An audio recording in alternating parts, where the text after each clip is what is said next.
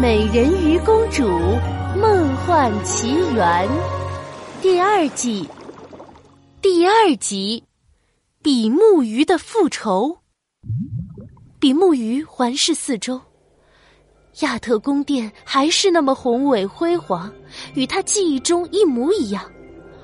而这一切都勾起了他最痛苦的回忆。女王陛下，我讲个故事给你听吧。从前有两只比目鱼，一个是爸爸，一个是儿子。爸比，爸比，你要去哪里？老比目鱼兴奋的抱着儿子转了好几个圈。儿子。爸比，我终于能见到梦寐以求的魔法海螺了！魔法海螺，给我看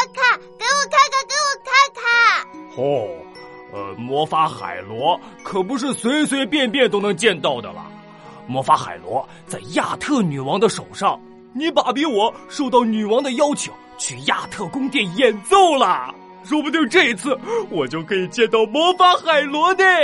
哇，爸比好厉害！哎，那当然喽，儿子，你乖乖在家等我回来啊。可是小比目鱼等啊等，老比目鱼却再也没有回家。等了一天一夜，小比目鱼实在太担心了。他游了整整五个小时，终于到达了传说中的亚特兰蒂斯。哇！亚特兰蒂斯好漂亮哦，但是我现在的任务是找到爸比，我不可以分心。老爸，老爸，你在哪里呀？小比目鱼在亚特兰蒂斯到处乱转。水母小姐，您看见我爸比了吗？他是老比目鱼，他的两只眼睛长在同一边。哎，您别走啊！哎，先生，您看见我爸比了吗？他长得扁扁的，特别会吹海螺。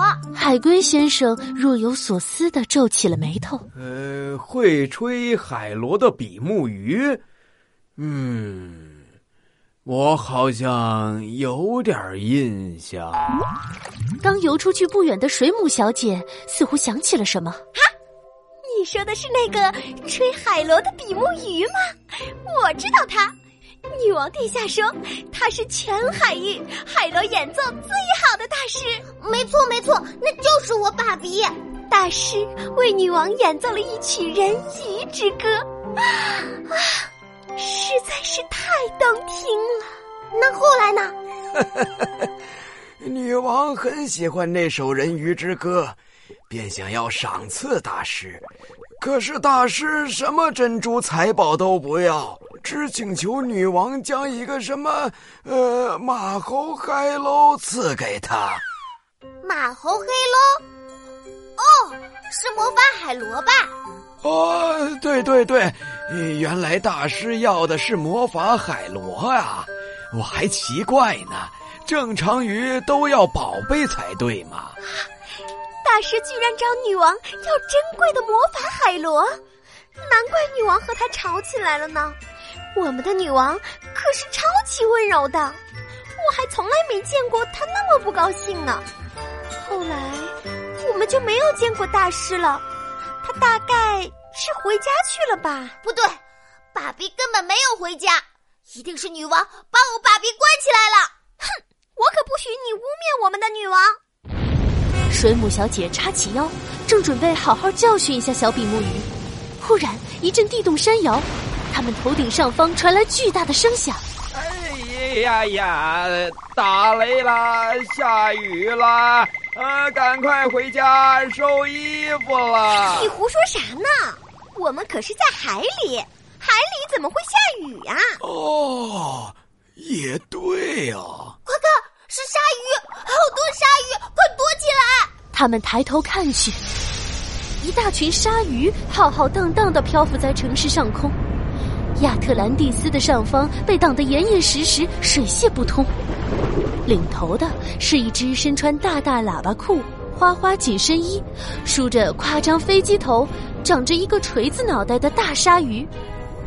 他自恋的拿出一面镜子，欣赏着自己的发型。旁边一只鲨鱼狗腿的凑到他面前，挡住了镜子。锤头鲨老大，我们快进攻吧！兄弟们都等不及了。锤头鲨老大看不到镜子里的自己，气得火冒三丈。豆腐鲨，你是不是不想活了？你竟敢挡住帅气的我！看我不锤爆你！老大饶命啊！我再也不敢了。哼，算你运气好。今天是我锤头鲨摧毁亚特兰蒂斯的大好日子，没时间跟你算账。小的们，给我砸！随着锤头鲨一声令下，强壮的鲨鱼们一下子冲进了亚特兰蒂斯，到处打砸破坏，一座座美丽的城堡断裂倒塌。眼看亚特兰蒂斯就要彻底毁灭了。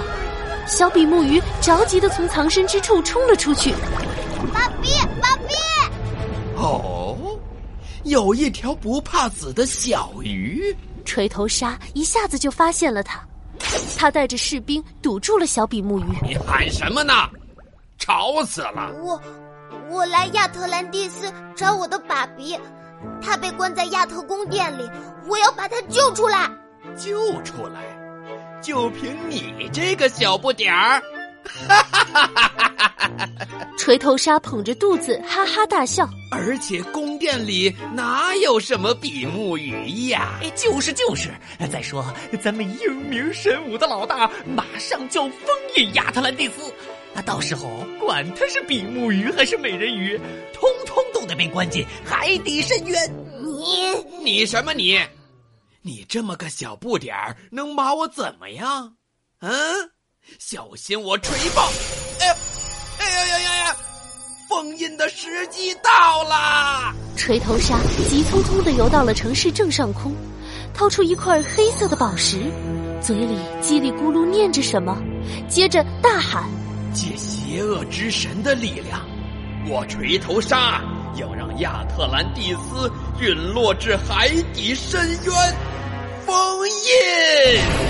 黑色的宝石发出一阵剧烈的光芒，四周的海水逐渐变黑。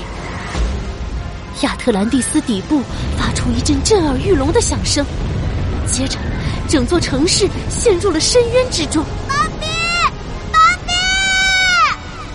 比，泪水爬满了小比目鱼的脸庞。他暗暗发誓：“爸比，我向你保证，总有一天我要回到亚特兰蒂斯，找到你失踪的秘密。”亚特兰蒂斯发生了什么事？老比目鱼究竟去了哪里？下集故事告诉你。